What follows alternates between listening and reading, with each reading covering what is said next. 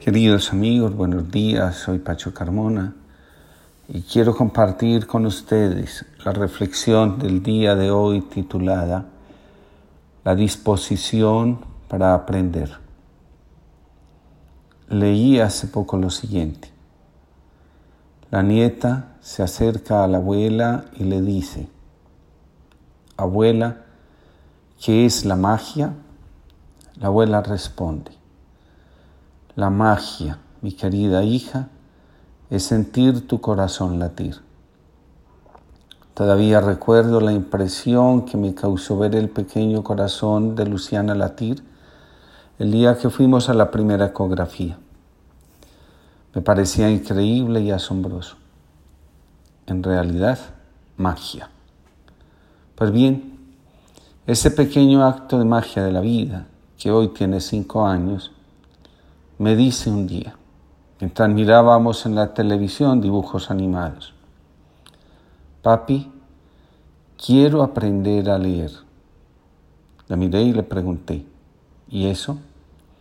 Sí, papi, quiero aprender a leer, porque la lectura activa la imaginación y la creatividad. Quiero tener mucha imaginación para no aburrirme y sentirme sola, y creatividad para hacer muchas cosas que ayuden a la gente. Confieso que me quedé de una sola pieza y le dije, así es, hija, así es. Lo anterior me recuerda que un día mi papá llegó a la casa con un libro. No sé qué edad tenía yo, sé que era muy pequeño, y me contó esta historia. Había un rey que padecía un terrible mal. Lo atormentaban pensamientos horribles. Creía que todos los de su alrededor lo podían llegar a traicionar. No podía dormir y mantenía angustiado. Los médicos le recomendaron leer. Le ordenó a su primer ministro que le consiguiera quien le leyera y le contara historias. Se promulgó entonces un edicto. La mujer que sea capaz de curar el alma del rey, contándole historias, se convertirá en su esposa. Se presentaron varias mujeres. Al llegar la noche, el rey entraba en la habitación y antes de dormir escuchaba las historias que la mujer tenía para contarle. Cuando la mujer se detenía en el relato porque ya no sabía qué más decir, el rey se llenaba de furia y la mandaba decapitar. Así murieron muchos. Un día, la hija de un sultán, al escuchar hablar de la enfermedad del rey, se ofreció para ir al palacio y contar historias que ayudaran a curar el sufrimiento del alma. Su padre, con mucho temor, porque sabía lo que estaba sucediendo, la dejó ir. La joven muchacha llegó. El rey al verla quedó sorprendido de su belleza. Cuando llegó la noche, el rey entró en su habitación y vio que allí estaba la joven hija del sultán. La muchacha empezó a contar una historia que logró entusiasmar al rey. Esa noche el rey logró dormir en paz. Al día siguiente sucedió lo mismo. A medida que pasaba el tiempo, el rey iba mejorando y se notaba cada día más entusiasmado. Poco a poco se fue enamorando de la hija del sultán, que cada noche tenía una nueva historia que contarle. Así pasaron una y mil noches, y el rey recuperó la paz de su alma, y la joven mujer se convirtió en la esposa y reina del lugar. Todos la admiraban porque había logrado curar el alma atormentada del rey con sus entusiasmantes historias. El mejor remedio para los sufrimientos del alma es una buena historia. Todo lo que logra llenar el alma de entusiasmo es una buena cura. En los momentos de soledad, la mejor compañía es un buen libro, y lo es porque te llena de inspiración, activa la imaginación y suscita la creatividad. La pequeña maga de mi vida me estaba recordando una verdad fundamental.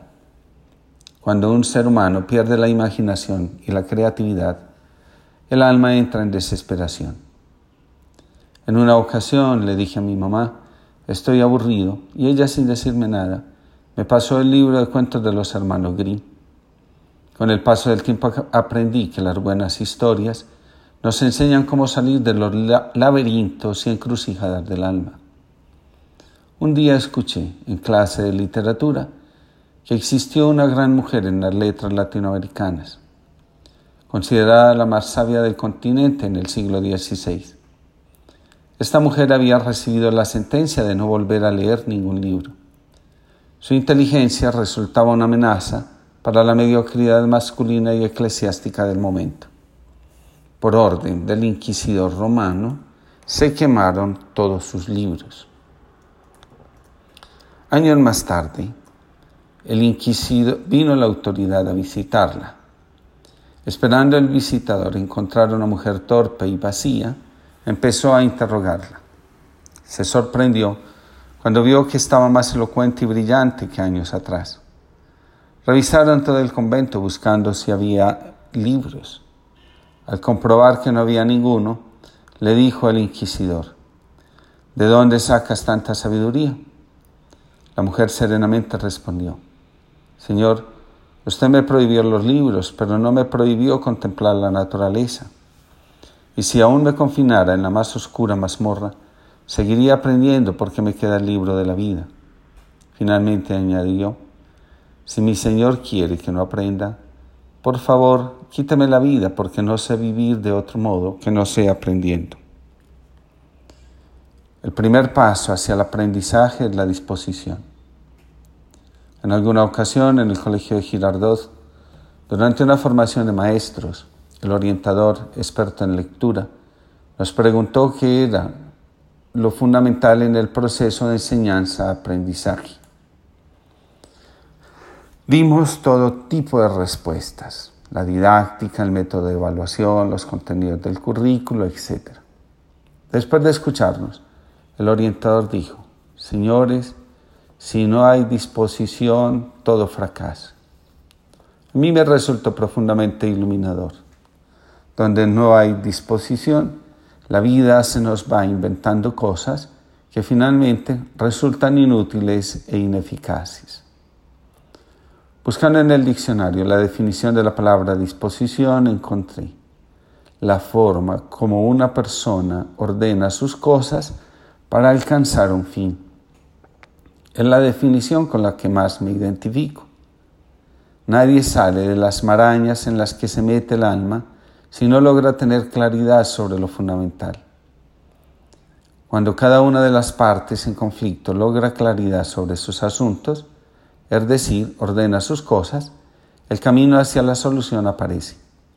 De lo contrario, el alma se oscurece y entra en ella la neurosis y la ansiedad. Uno de los signos inequívocos de que hay disposición es la apertura mental para ver las cosas de modo diferente y la generosidad para actuar en consonancia. Le dicen a Jesús, tu madre y tus hermanos te buscan. Él dice, mi madre y mis hermanos son los que tienen disposición de vivir según la voluntad de Dios, es decir, los que tienen disposición para vivir de otra manera y trascender la lealtad que el vínculo de sangre nos impone. Solo cuando nos abrimos a algo más grande, el horizonte de nuestra vida se amplía y para lograrlo es necesario un pequeño acto, aprender a leer el libro de nuestra vida y de nuestra historia. Allí encontramos historias que fortalecen el alma e iluminan nuestra existencia. Que Dios los bendiga y los proteja y que tengan todos una feliz jornada.